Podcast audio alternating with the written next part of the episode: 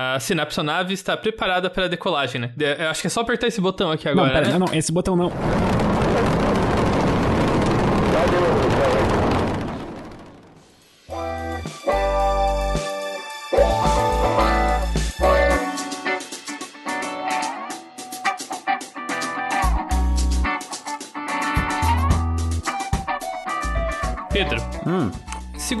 As nossas promessas é, que fizemos uns aos outros, hoje vamos se tornar a, talvez um dos tópicos mais recorrentes do, do Sinapse, que é a ideia de exploração espacial.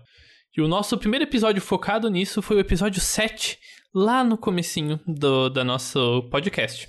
parece que fazem 50 anos já. É. E, e nesse tempo, a gente falou sobre diversos assuntos sobre exploração espacial. Acho que, mais notavelmente, os perigos da viagem espacial foi o primeiro episódio. A gente gosta de uma bagunça, né? Uhum, sim. Falamos de minerar asteroides, falamos de presença humana contínua no espaço, que é o atual projeto da NASA.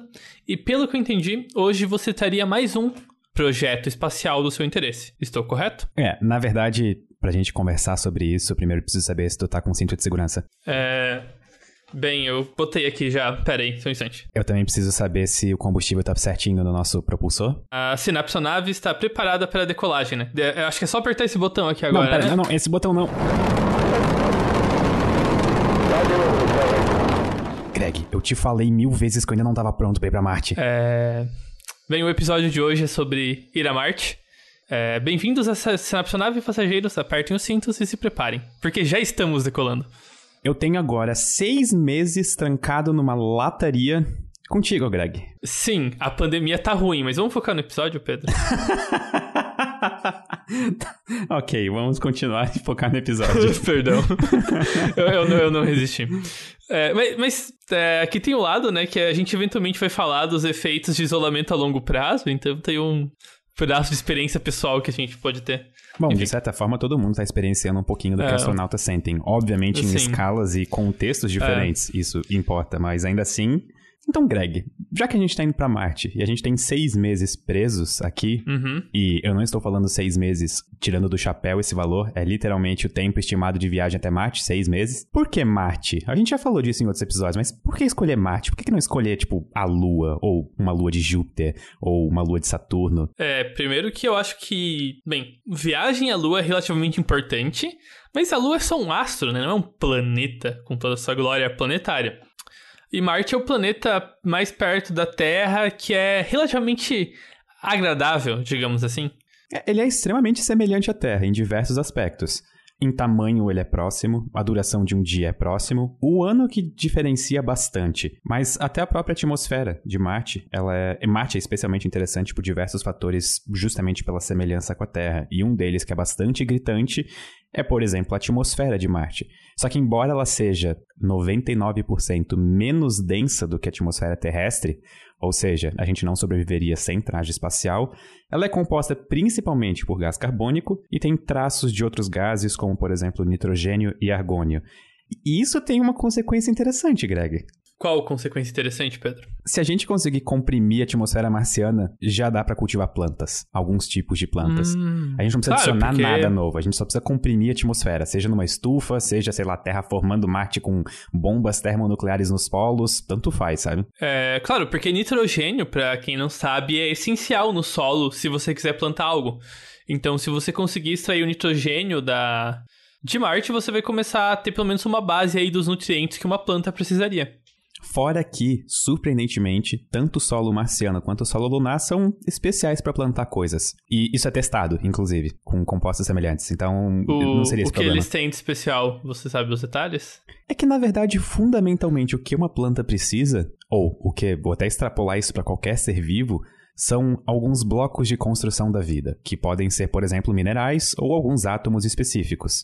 Nesse caso, os dois solos, tanto de Marte quanto da Lua, têm esses minerais. Eles são ricos em minerais. É como se a Lua tivesse sido formada por uma parte da crosta terrestre, sabe? Olha só que Quase, coincidência, quase né? é isso. é. Sim, é.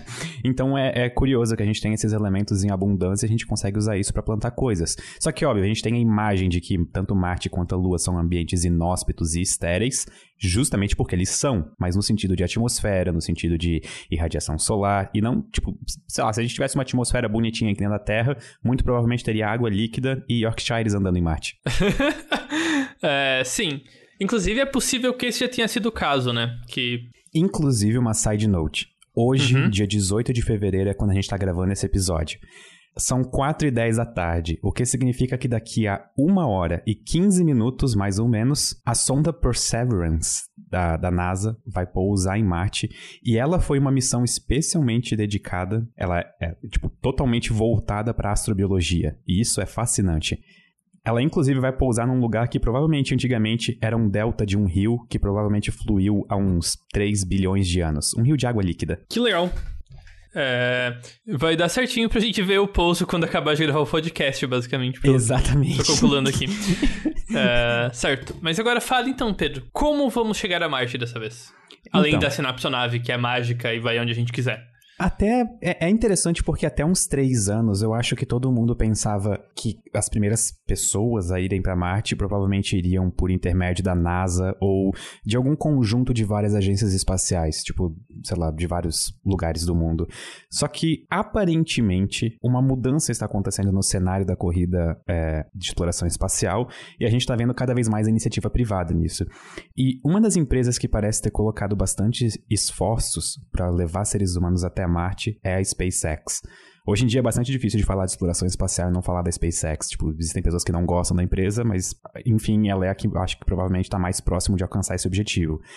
Como exatamente? É desenvolvendo um foguete chamado Starship que já começou a ser testado em alguns voos é, não tão altos, inclusive os dois últimos explodiram tentando pousar, o que mesmo assim, a missão foi um sucesso. Tipo, isso faz parte do processo, sabe? Muitos dados foram é. conseguidos com essa missão. Hum.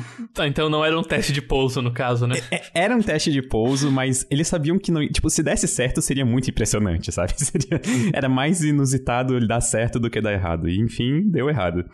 Só que o interessante do Starship é que ele é um foguete. Ele é, o Starship, na verdade, as pessoas, quando vão falar de viagem para Marte, elas se referem em duas partes diferentes. Uma é o Heavy Booster, que já foi testado, a gente já viu um voo dele, que se eu não me engano foi o que levou um Tesla pro espaço. Sabe aquele carro que tinha a toalha escrito Don't Panic no painel, no painel e tal?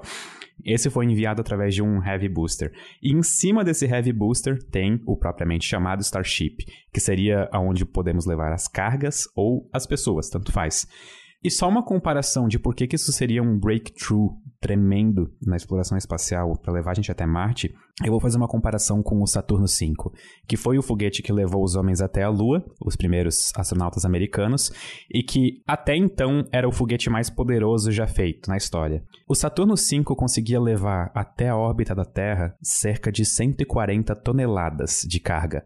E isso é bastante coisa, 140 mil quilos. Isso envolvia o módulo lunar, envolvia, tipo, as pequenas partes de combustível e tudo. Tudo está incluído nesse peso, 140 mil, mil quilos. Enquanto isso, a Starship consegue levar 100 mil quilos, ou 100 toneladas. Uh. E aí a gente pensa, hum, é menos, sabe? 140 do Saturno V, 100 toneladas da Starship. Então, onde que está o pulo do gato?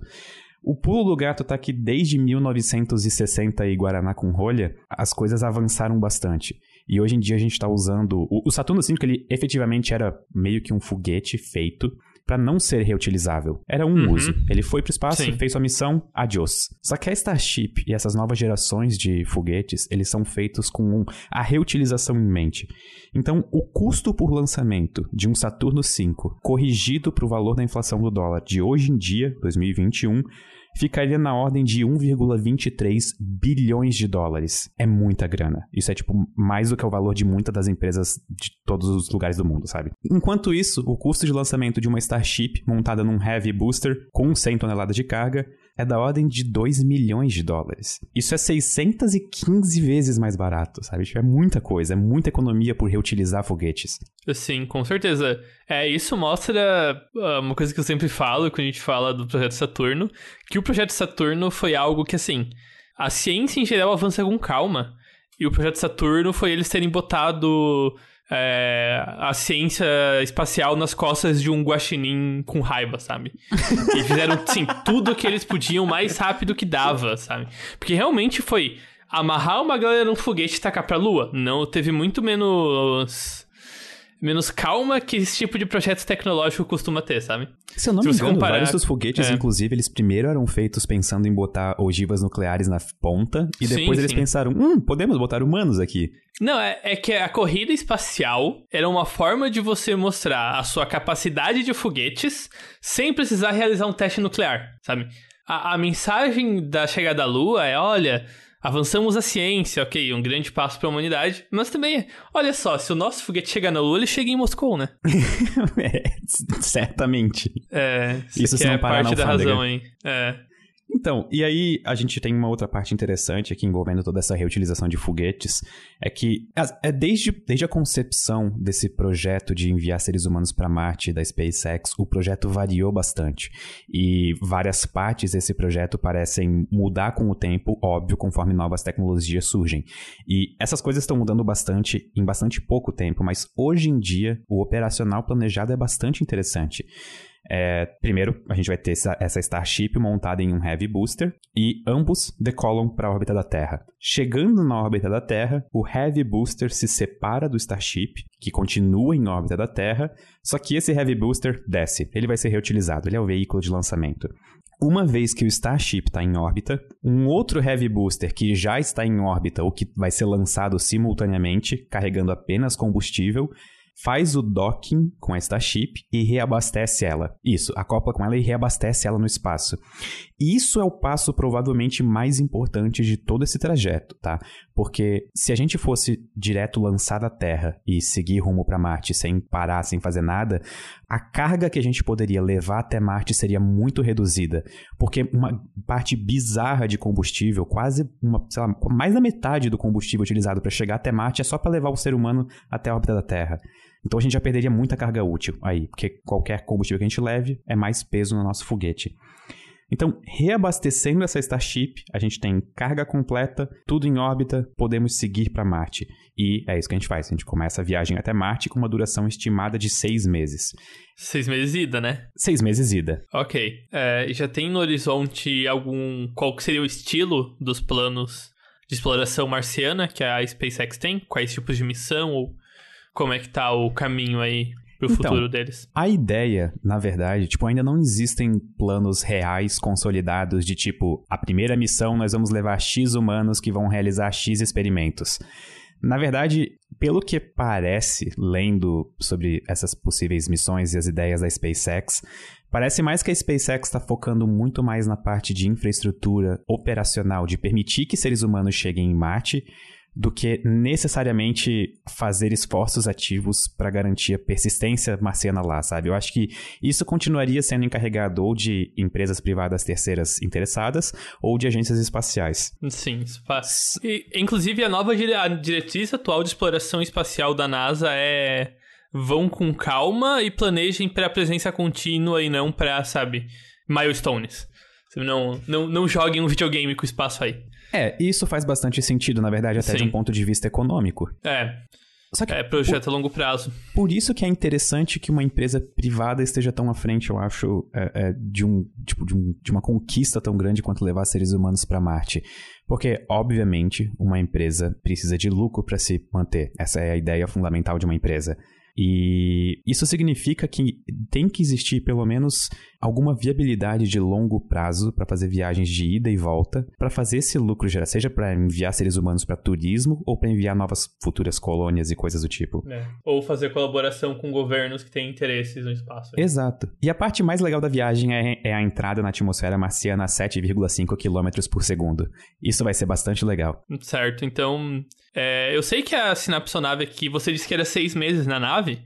Mas, como eu falei, a nave é imaginária. Então a gente vai chegar em Marte agora. Ok, chegamos, Pedro. Como é que funciona essa reentrada? Qual Ok. botão que é? É, não, não clica nenhum botão, Ah, deixa tá. que o pessoal do solo faz isso pra gente. Eu não confio mais em ti depois que tu apertou o botão antes da hora. Ok, então o pessoal do solo aperta os botões e a gente entra na atmosfera marciana a 7,5 km por segundo. A gente fica mais ou menos uns 7 minutos sem contato com o resto do universo, porque tem literalmente. A gente vira uma espécie de gaiola de Faraday, assim.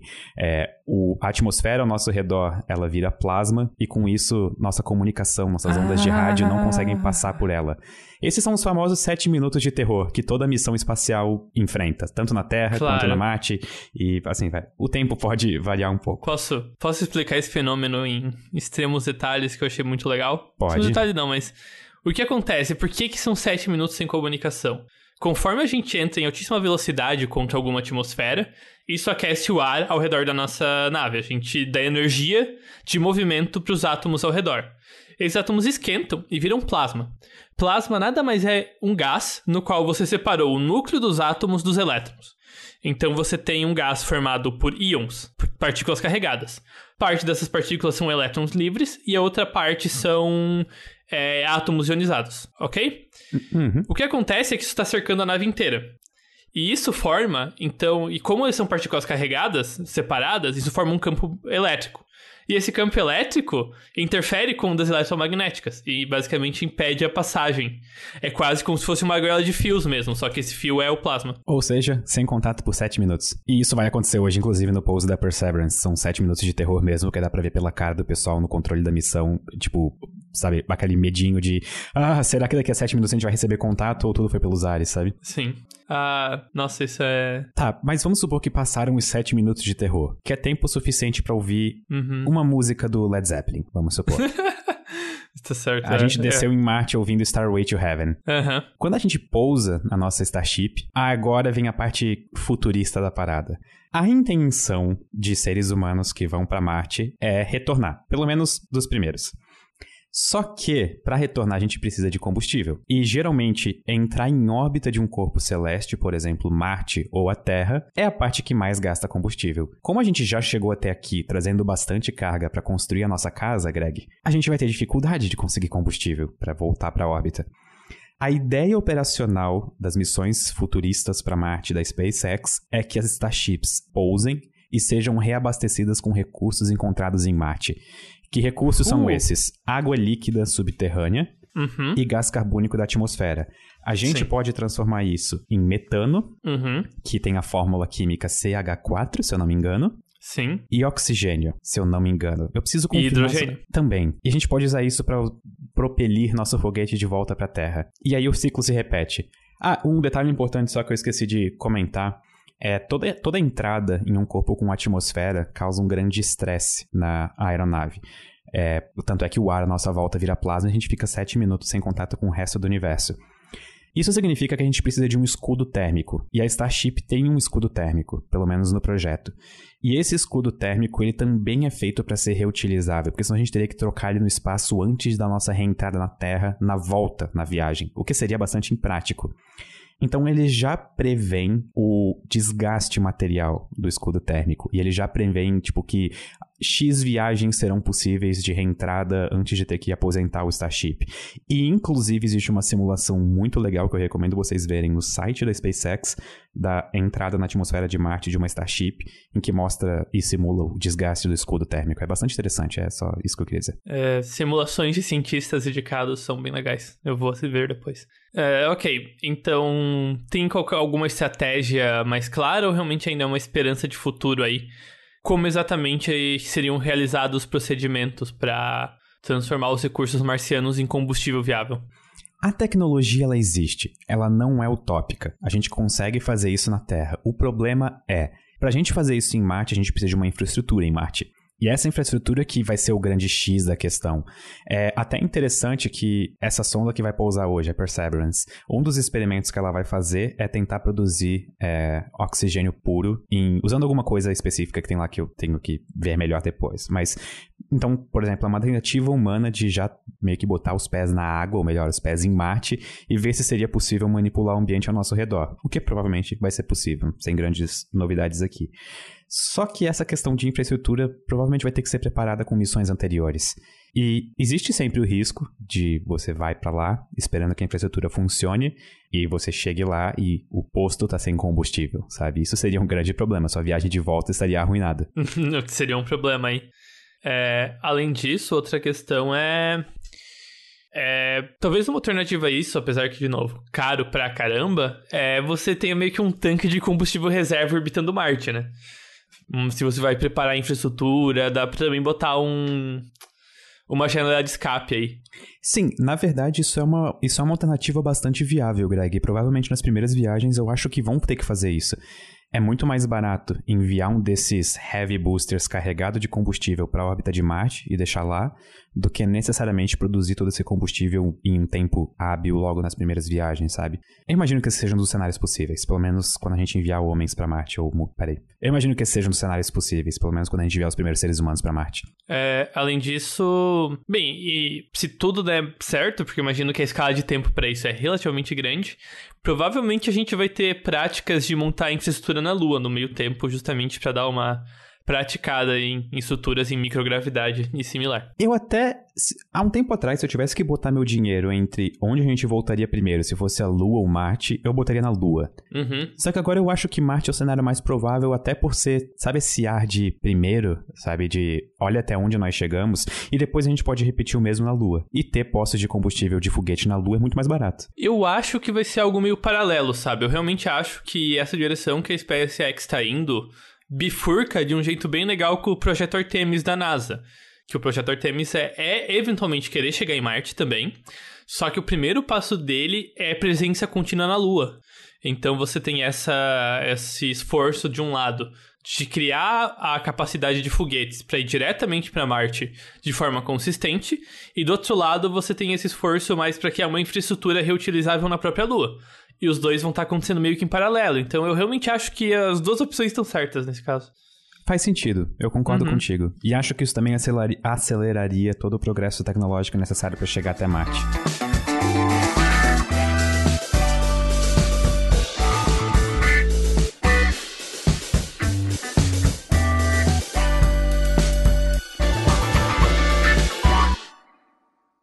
Greg, eu tava pensando é um bom sinal. O que será que se passava pela cabeça dos primeiros astronautas logo no início do programa espacial? Você realmente está querendo começar essa discussão sobre consciência agora, Pedro? Não, não, não, não. Eu digo mais no sentido humano da palavra. Em 1906, o ser humano fez o primeiro voo da história. E, tipo, menos de 63 anos depois, a gente já estava pisando na Lua. Isso é tipo inventar escrita e 50 anos depois tá enviando o primeiro SMS no celular para outras pessoas. Olha, pra ser sincero, eu, eu não acho que eles estavam pensando em algo específico ou se dava davam conta da importância histórica, pelo menos no momento. Será? Sim, eles eram profissionais militares altamente treinados, e a estabilidade emocional era um dos principais fatores que a NASA selecionava. Eu acho que eu sei um jeito de a gente tirar a dúvida. Como? Uma nova série foi lançada no Disney Plus, chamada Os Eleitos.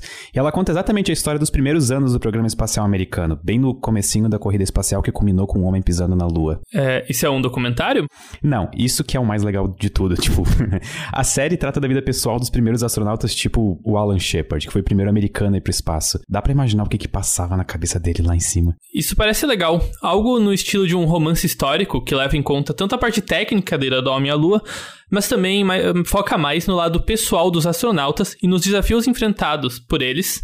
É, eu, eu achei interessante. Ainda mais que o caminho até essa conquista, que provavelmente foi a maior da história da humanidade até agora, foi é, bastante tortuoso para dizer o um mínimo. Eu só imagino o que eles passaram.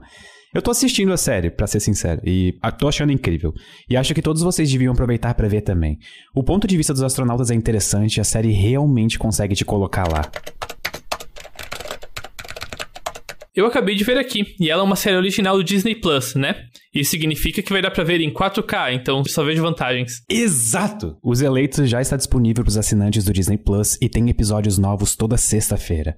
Ela é baseada em um best-seller escrito pelo Tom Wolfe, que retrata a história dos astronautas do Mercury 7. Eu ia até falar que você me convenceu, mas eu já assisti o trailer aqui e foi o suficiente. Ah, sério, pode assistir. Vocês não vão se decepcionar. E fica a recomendação para os nossos ouvintes. A série já é minha favorita no Disney Plus. E olha que competir com Mandalorian não é uma tarefa fácil.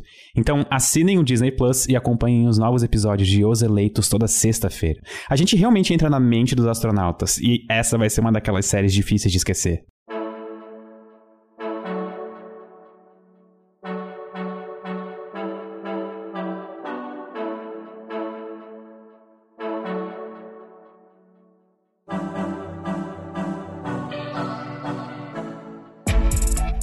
Posso começar ou... Eu estou esperando o seu comando, Greg. A gente, não é como se a gente não tivesse, tipo, seis meses nessa nave. é, assim, é, uma das coisas que mais impressiona sobre missões espaciais, e novamente eu vou falar aqui que eu sou um entusiasta do erro, é o quanto esforço a NASA e qualquer projeto de missões espaciais fazem para estimar precisamente a chance das coisas darem erradas. Em geral, especialmente depois das primeiras missões, quando um astronauta senta numa poltrona espacial para ir para o espaço, é, ele sabe precisamente qual é a chance que o foguete dele vai explodir. E a NASA sabe precisamente qual é a chance que vai dar um erro aqui ou ali, dentro dos estudos que eles fizeram. Então, dar errado é parte do plano. Eles têm contingências e possíveis é, coisas que podem ser feitas em caso de falhas. E a chance de cada uma dessas peças do, do foguete, ou cada componente do foguete falhar, é bem entendida. E a chance do foguete falhar em alguma coisa mais conjunta, múltiplas peças interagirem de forma errada, também é bem entendido. É, é bastante similar à aviação, na real. Só que existe um componente-chave da missão para Marte e missões espaciais longas que a NASA ainda não sabe estimar quanto qual é a chance de, de um erro nesse componente essencial é, causar problemas na missão. Qual seria esse componente essencial, Greg? A mente humana. Putz, põe essencial nisso. Então, exatamente. Isso aconteceu quando. Eu não, eu não vou nem dizer qual foi o nome da, do astronauta em questão, mas basicamente, isso foi um dos primeiros, uma das primeiras pessoas a ir para o espaço. Em torno de três ou quatro meses depois que a, que a pessoa voltou do espaço, ela foi pega. A pessoa foi pega cometendo um crime relativamente violento e não numa situação de normalidade. A pessoa não virou um criminoso porque precisava de dinheiro. Ela teve meio que uma crise é, psicológica, teve um problema psicológico relativamente grave e basicamente ameaçou uma pessoa com uma faca. E a NASA parou e pensou: pera, se fosse isso quatro meses atrás, ela estaria numa nave espacial ao redor da Terra. A solução?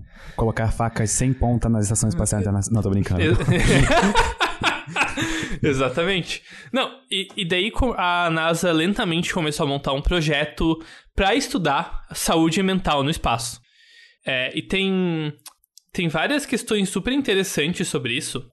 E já como a gente tá falando daí da Marte, eu vou focar é, na questão de o que você quer, o que a gente não sabe e que traz muitas inseguranças sobre uma viagem tão longa de da Marte.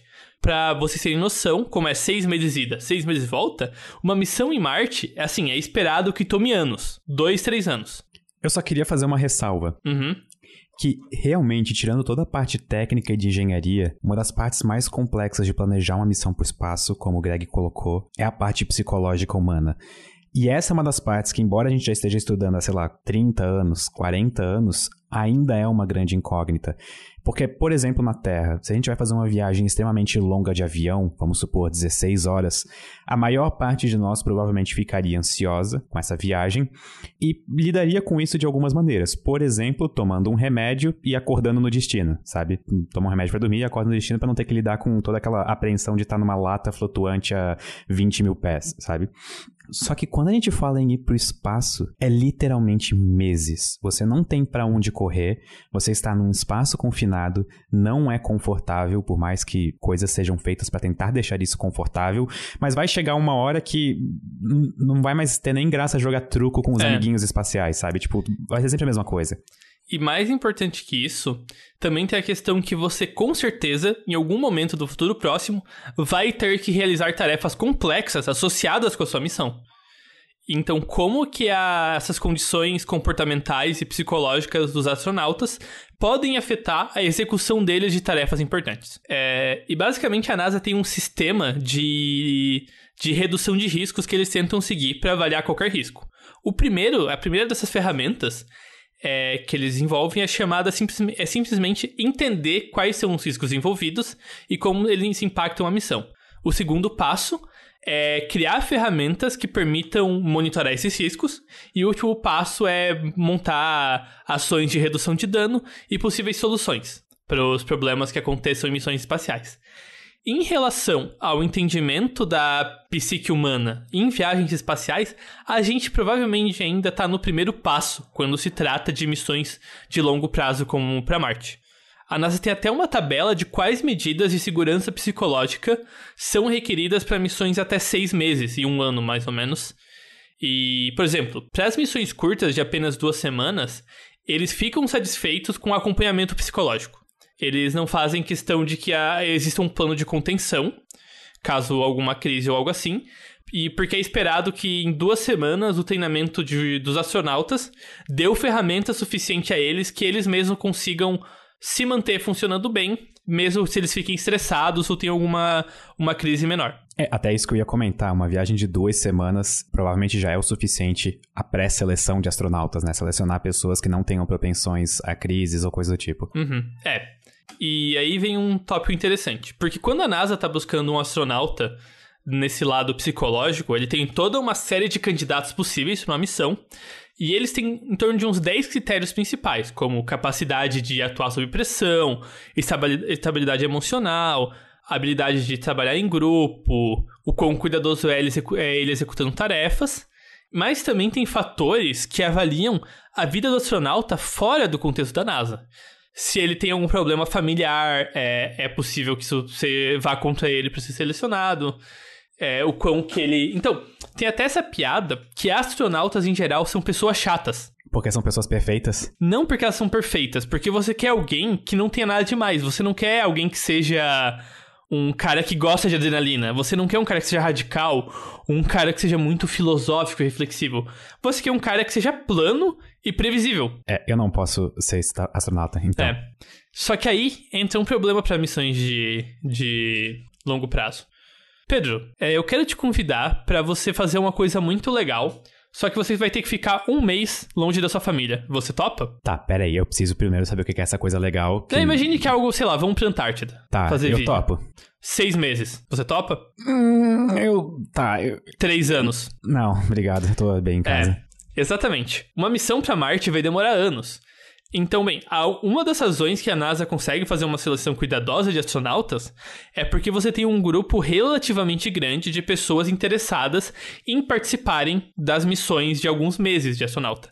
Só que agora a pergunta é: qual vai ser o grupo que vai estar interessado em ficar três anos no espaço? Só o fato que isso já é uma barreira de corte para muitas pessoas pode fazer um grupo de candidatos que tenham um perfil psicológico meio indesejável para missões espaciais, de acordo com o nosso entendimento atual. Eu tô tentando pensar, eu tô em silêncio, eu tô tentando pensar que tipo de pessoas aceitariam uma missão de três anos pro espaço. É, então, não, não é completamente óbvio, né? Porque, por, por um lado, é, e não só é três anos de espaço, mas é três anos de isolamento, em que comunicação com a família vai ficar difícil, você não vai receber carta.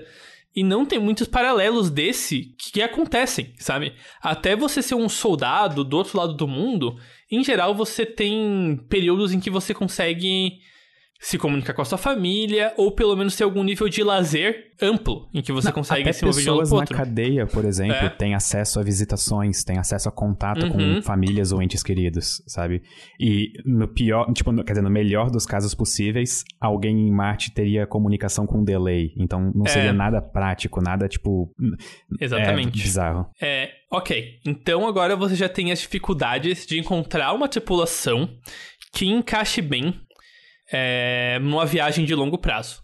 Porque você não só seleciona o indivíduo, como uma vez que os indivíduos possíveis viáveis estão selecionados, você quer selecionar um grupo de pessoas que maximize a facilidade deles se adaptarem uns aos outros, para evitar conflitos internos, gerar um clima positivo e que e sem conflito, para que eles se sintam satisfeitos no trabalho deles, porque um astronauta insatisfeito é um real perigo. Inclusive, um dos astronautas admitiu que quando ele estava irritado por ter entrado em conflito com algum outro membro da tripulação, ele ignorava procedimentos de segurança. Isso é bastante perigoso numa missão espacial. E não é perigoso como parece um tipo de atitude comum desenvolvida em cenários de isolamento com outras pessoas. Então esse cara não foi um, um caso à parte. É um tipo de. Esse comportamento meio rebelde é frequentemente encontrado durante isolamento na Antártida também. E esse é um dos comportamentos problemáticos que é comum de isolamento social em grupo. Pessoas ficam meio rebeldes aí. E até pegando nessa parte da comunicação com um delay bastante grande, isso tornaria praticamente inviável qualquer tipo de acompanhamento psicológico com profissionais em terra. Então, a única solução óbvia seria enviar um psicólogo junto para Marte.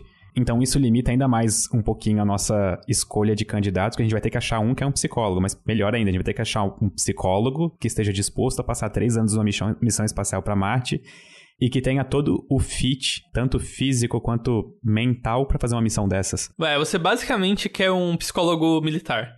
É, a solução atual para missões de longo, de médio e longo prazo, seis meses, é que o, o médico a bordo da nave em geral, teve um treinamento à parte sobre psiquiatria e psicologia, voltada a não solucionar os problemas, mas caso algum dos astronautas tenha algum tipo de crise no espaço, ele é treinado e equipado como minimizar os danos, sabe?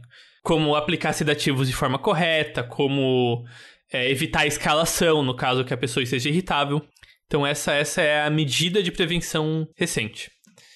É, então você tem isso. Primeiro, você tem um grupo limitado de pessoas que vai querer ficar três anos fora, que vão ter necessidade de acompanhamento psicológico genuinamente, assim, como algo super essencial. E além disso, você quer montar um grupo em que não ocorra muito conflito interno. E aqui eu achei um dado tão arbitrário e muito interessante sobre conflito interno em grupos em missões espaciais, Pedro. Eu tô curioso. A maior parte das missões com três pessoas apresentaram conflitos sérios só que a partir do momento em que você botava uma quarta pessoa, elas quase não apresentavam. Aparentemente, três pessoas parece ser um número especialmente problemático para o tamanho de uma tripulação.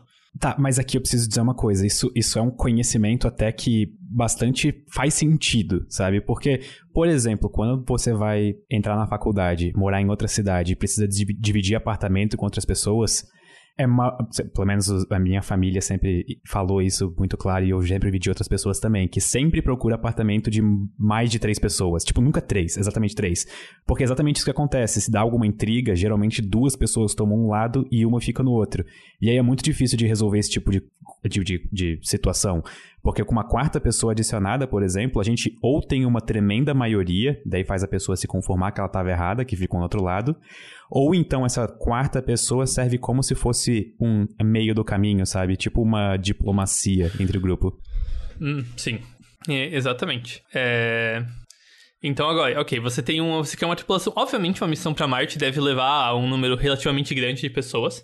Então acho que isso não vai ser um problema, mas achei um dado curioso aí. Eu diria quatro a seis pessoas. É, eu chuto por aí também.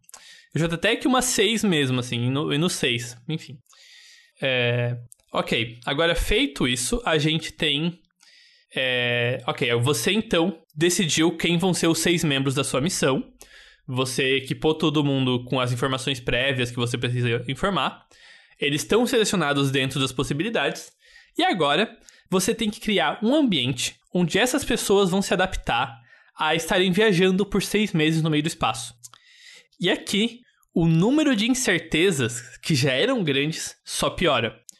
Porque, por exemplo, a maior parte dos astronautas que foram para o espaço relataram que no final da história foi uma experiência muito positiva. Eles sentiram-se muito felizes por ter realizado isso. É, isso é um fenômeno conhecido de adaptação a situações difíceis, e especialmente situações difíceis em que você tem algum nível de controle, né? Que os astronautas são é, efetivamente empregados de altíssimo nível. Então, realizar o trabalho deles deveria gerar satisfação. Só que boa parte dos impactos positivos que os astronautas reportam de estar no espaço parecem associados com terem é, a possibilidade de observar a Terra do espaço de poder ver a Terra como um todo e sensações se sentirem mais conectados com a humanidade e como uma parte ainda, sabe, como se eles fossem tivessem naquele momento transcendido a si mesmo e tivessem colaborado para o futuro quase que eterno da humanidade. É tipo como se fosse uma experiência engrandecedora de caráter é... por atingir tipo um nível de estou junto com todos e olhando para todos nesse exato instante. Sim. E o problema é que numa missão para Marte nos primeiros seis meses você não vai ter visão da Terra. Provavelmente é uma situação que vai gerar essa sensação de isolamento e não de inclusão. E não só isso, é, a tripulação da nave, quando é avaliada na questão de moral de grupo, a moral começa a piorar significativamente em torno do quarto a quinto mês de uma missão de seis meses e melhora novamente só próximo da saída. Que seria depois de mais seis meses. Então, então, quando você está indo para Marte, a chegada em Marte provavelmente vai estar tá no ponto de menor moral possível da tripulação. Então, os momentos cruciais, pelo nosso entendimento atual do, da missão no espaço, vão acontecer provavelmente no período em que os membros da tripulação vão ter mais é, é, questões de comportamento para entenderem aí, para lidarem com. Será que. É, por, tudo bem, por exemplo, foram feitos experimentos aqui na Terra em que eles botaram uma tripulação ah, por isolamento por seis meses.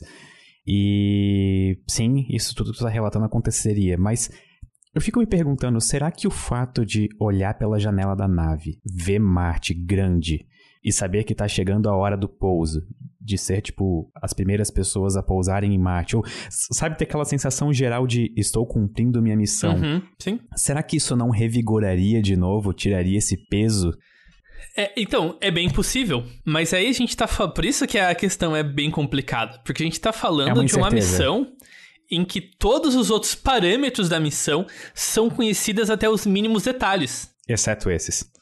Exceto a capacidade humana de lidar com uma situação dessas. É, faz sentido. Não tem como contar com isso, porque isso é tão incerteza quanto como vai estar o estado psicológico dos astronautas naquele momento. Assim, é, e de novo, eu não duvido que os astronautas que realizarem isso, voltarem para a Terra, quando chegarem aqui e se readaptarem, que é esse outro problema, que é a readaptação na Terra, vão achar que essa missão como um todo foi uma experiência positiva. Isso eu basicamente não tenho dúvidas, assim. O problema é as flutuações de humor que podem comprometer a viagem no meio do caminho. E como você lida com isso a longo prazo. E aqui, novamente, as incertezas aumentam. Porque os astronautas pessoalmente reportam que durante vários momentos das missões espaciais, eles se sentiram com a cognição limitada. Pode ser porque aconteceu algum vazamento de algum gás que não devia na nave, ou pode ser por estresse psicológico e eles não se sentiam bem no. É, capazes de atuar na plenitude da, da mente deles, certo? Só que por outro lado, nesses momentos, não, as pesquisas não conseguiram identificar nenhum momento em que o funcionamento da missão foi afetada por esses problemas cognitivos que os astronautas tiveram no meio da missão. Então você tem que, aparentemente, astronautas são bem treinados o suficiente para conseguirem realizar as tarefas com sucesso total, mesmo em situações em que eles não estão se sentindo bem. Então o treinamento foi um uhum. sucesso. Uhum. Foi um sucesso. Só que tem, só que obviamente algo assim causa ainda mais cansaço.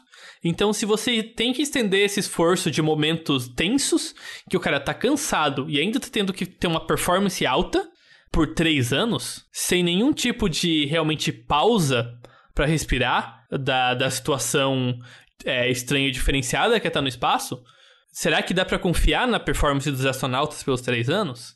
Talvez, aumentando o número da tripulação, por exemplo, levando seis pessoas ao invés de três ou quatro, eles consigam fazer algum. Isso, isso é um ponto interessante, porque talvez eles consigam fazer como se fosse algum sistema de escala para garantir como se fossem. Porque, obviamente, não pode ter fim de semana se você está numa nave indo pro, pro espaço, sabe? Tipo assim, alguém vai ter que estar trabalhando a todo momento. Mas quem sabe um, um, um esquema de escala fosse dar para os astronautas que fossem para essa missão um descanso necessário para oxigenar a mente ao mesmo tempo que não comprometeria, comprometeria a missão. Porque eu, eu, imagino também que em diversos pontos, tipo, no meio do, do caminho entre a Terra e Marte, não tenha muito o que ser feito, né? Tipo, tá lá e só talvez pequenas correções de órbita uhum, e, sim, e é isso. O resto do Tranquilo. tempo vamos jogar alguma coisa, sabe? Aham. Uhum. É, jogar alguma coisa não, né? Tem as duas a três horas de exercício obrigatório, todas as medidas de manutenção de saúde no espaço, daí ok, daí você tem um lazer. Tá bom, as outras três horas é... livres por dia eu faço jogando. Ok, exatamente. Provavelmente Satisfactory ainda, né? Enfim. Exa é... Ok, beleza, você tá... Eu, eu, realmente concordo, eu tô aqui falando as, as negativas, porque justamente o, o que eu li foi o relatório de avaliação de risco, né? Então não era o relatório, relatório de avaliação de efeitos positivos, esse é outro. É, enfim. É, então, eu vou entrar na última incógnita, que talvez seja realmente a mais problemática para missões desse prazo. A gente não sabe o efeito de exposição à radiação num tempo tão grande. Que, que efeitos uma exposição à radiação do espaço num tempo tão grande teria na cognição humana? A gente tem uma ideia de que esse tempo de exposição tem vai ter efeitos fisiológicos, só que até então a, se imagina que esses efeitos fisiológicos são relativamente lidáveis com medicação e proteção de radiação. Por exemplo, a atrofia muscular e óssea, ela pode ser. Ela, pode existir a manutenção dela através dos exercícios físicos e tudo mais. Só que ainda assim existem efeitos a longo prazo. Assim como por causa da radiação existem, existem efeitos longo prazo, como o surgimento de novos cânceres, doenças de mutações e coisa do tipo. Só que tu tá perguntando da cognição a curto e médio prazo? Então, é, isso é do relatório da NASA, né? É, os efeitos do, da, de radiação cósmica, de raios cósmicos, que, que tipos de efeito eles podem ter no, na capacidade humana de pensar mesmo. Tipo, pode ter dano neurológico real por exposição tão longa de radiação. Porque Nossa, a gente não tem nenhum paralelo disso. É, Exatamente. Porque ninguém ficou seis meses sentado do lado de uma pedra de urânio radioativa pra ver o que acontece, sabe? E mesmo os testes de larga escala, como o astronauta que passou um ano em órbita direto, uhum. que foi até terminou faz pouco tempo, dois anos ou três anos, se eu não me engano até assim a Terra está relativamente protegida Sim. de radiação. E eles também têm um módulo russo na Estação Espacial Internacional que ele é um pouco mais é, blindado. Só que ainda assim, no meio do espaço interplanetário, as coisas complicam. É, a radiação, os níveis de radiação são relativamente perigosos, até. Não perigosos imediatamente, né? Mas são, assim, significantes. A longo prazo, totalmente significantes. É, então a questão aí que a gente tem muita coisa para aprender antes de ir até Marte, não sobre só as peças e componentes complexos, mas também é, a questões de, de como humanos funcionam no espaço. É literalmente uma missão que coloca no extremo a é. tecnologia, a engenharia e a mente humana. Sim. Parece que até daria uma boa série, né? Né? É. Enfim. É... Espero que a gente não tenha que resgatar o Matt Damon de novo, né? Nossa. Outra coisa que me chamou a atenção no, na minha pesquisa foi as anedotas, as histórias pessoais dos astronautas. E o que eles acharam pessoalmente da viagem para o espaço. E só para reforçar o meu ponto, é, um dos astronautas entrevistados, o Jerry Lin Lineker, ele. frase dele. Eu fiquei impressionado com o quanto eu tinha subestimado as dificuldades de viver removido do mundo em um ambiente estranho. E a gente tá falando de uma pessoa, agora eu falando, né, o Greg, que passou anos treinando para isso e provavelmente imaginando todo dia como ia ser. E mesmo assim ele ficou surpreso que era mais difícil do que ele tinha imaginado. Eu acho que muitas pessoas subestimam o quanto que tá isolado do resto da humanidade dificulta as coisas não só do contato humano, por exemplo, mas não é fácil de conseguir coisas. Digamos que eu precise fazer um reparo e eu não tenho a ferramenta. Tudo bem, agora a gente pode imprimir com impressoras 3D. Mas o quanto que estar privado desse tipo de facilidade de acesso que a gente está acostumado diariamente na Terra, nossa, o efeito disso no psicológico de um astronauta deve ser pesado. Sim. É, além disso, esse foi uma das pessoas que reportou algum tipo de comportamento que é esperado de isolamento. Um deles que eu já falei foi a questão de você criar é, relações, digamos, de rebeldia, ações de rebeldia, como aquele cara que ignorava procedimentos de segurança quando ele ficava irritado. E o Lineker teve outro, que é relativamente esperado das missões para a Antártida que acontece, é que ele se tornou muito brincalhão a ponto em que ele tinha dificuldade de levar as coisas a sério. Provavelmente algum tipo de mecanismo de você processar uma situação estranha, né? Você não conseguir levar ela tão, tão a sério assim. E aparentemente, quando ele tinha tempo livre na estação espacial, ele brincava de dar sustos nos outros astronautas. Ele tentava ir andar pela, pela estação espacial sem fazer barulho e ficar atrás da pessoa flutuando até que ela se virasse e tomasse um susto. Isso não parece ser uma brincadeira muito sadia de se fazer a 350 km de altura, quando tudo que separa você da morte certa é uma fina camada de metal. E aqui essa é a história que eu achei mais assustadora de todos. É um dos astronautas falando agora. Nós tínhamos um especialista de carga que ficou ob obcecado com a esgotilha. Ele olhava para ela e perguntava: Então você está me dizendo que se eu virar essa manivela, a escotilha se abre e todo o ar sai, eu fiquei genuinamente assustado. Então a gente começou a trancar a escotilha dele. Greg, a gente tem seis meses na nave, não faça isso. Eu vou te jogar pra Pedro, fora. Esse botão aqui que é o do, do. Eu vou te jogar pra fora da nave. Greg não era o impostor.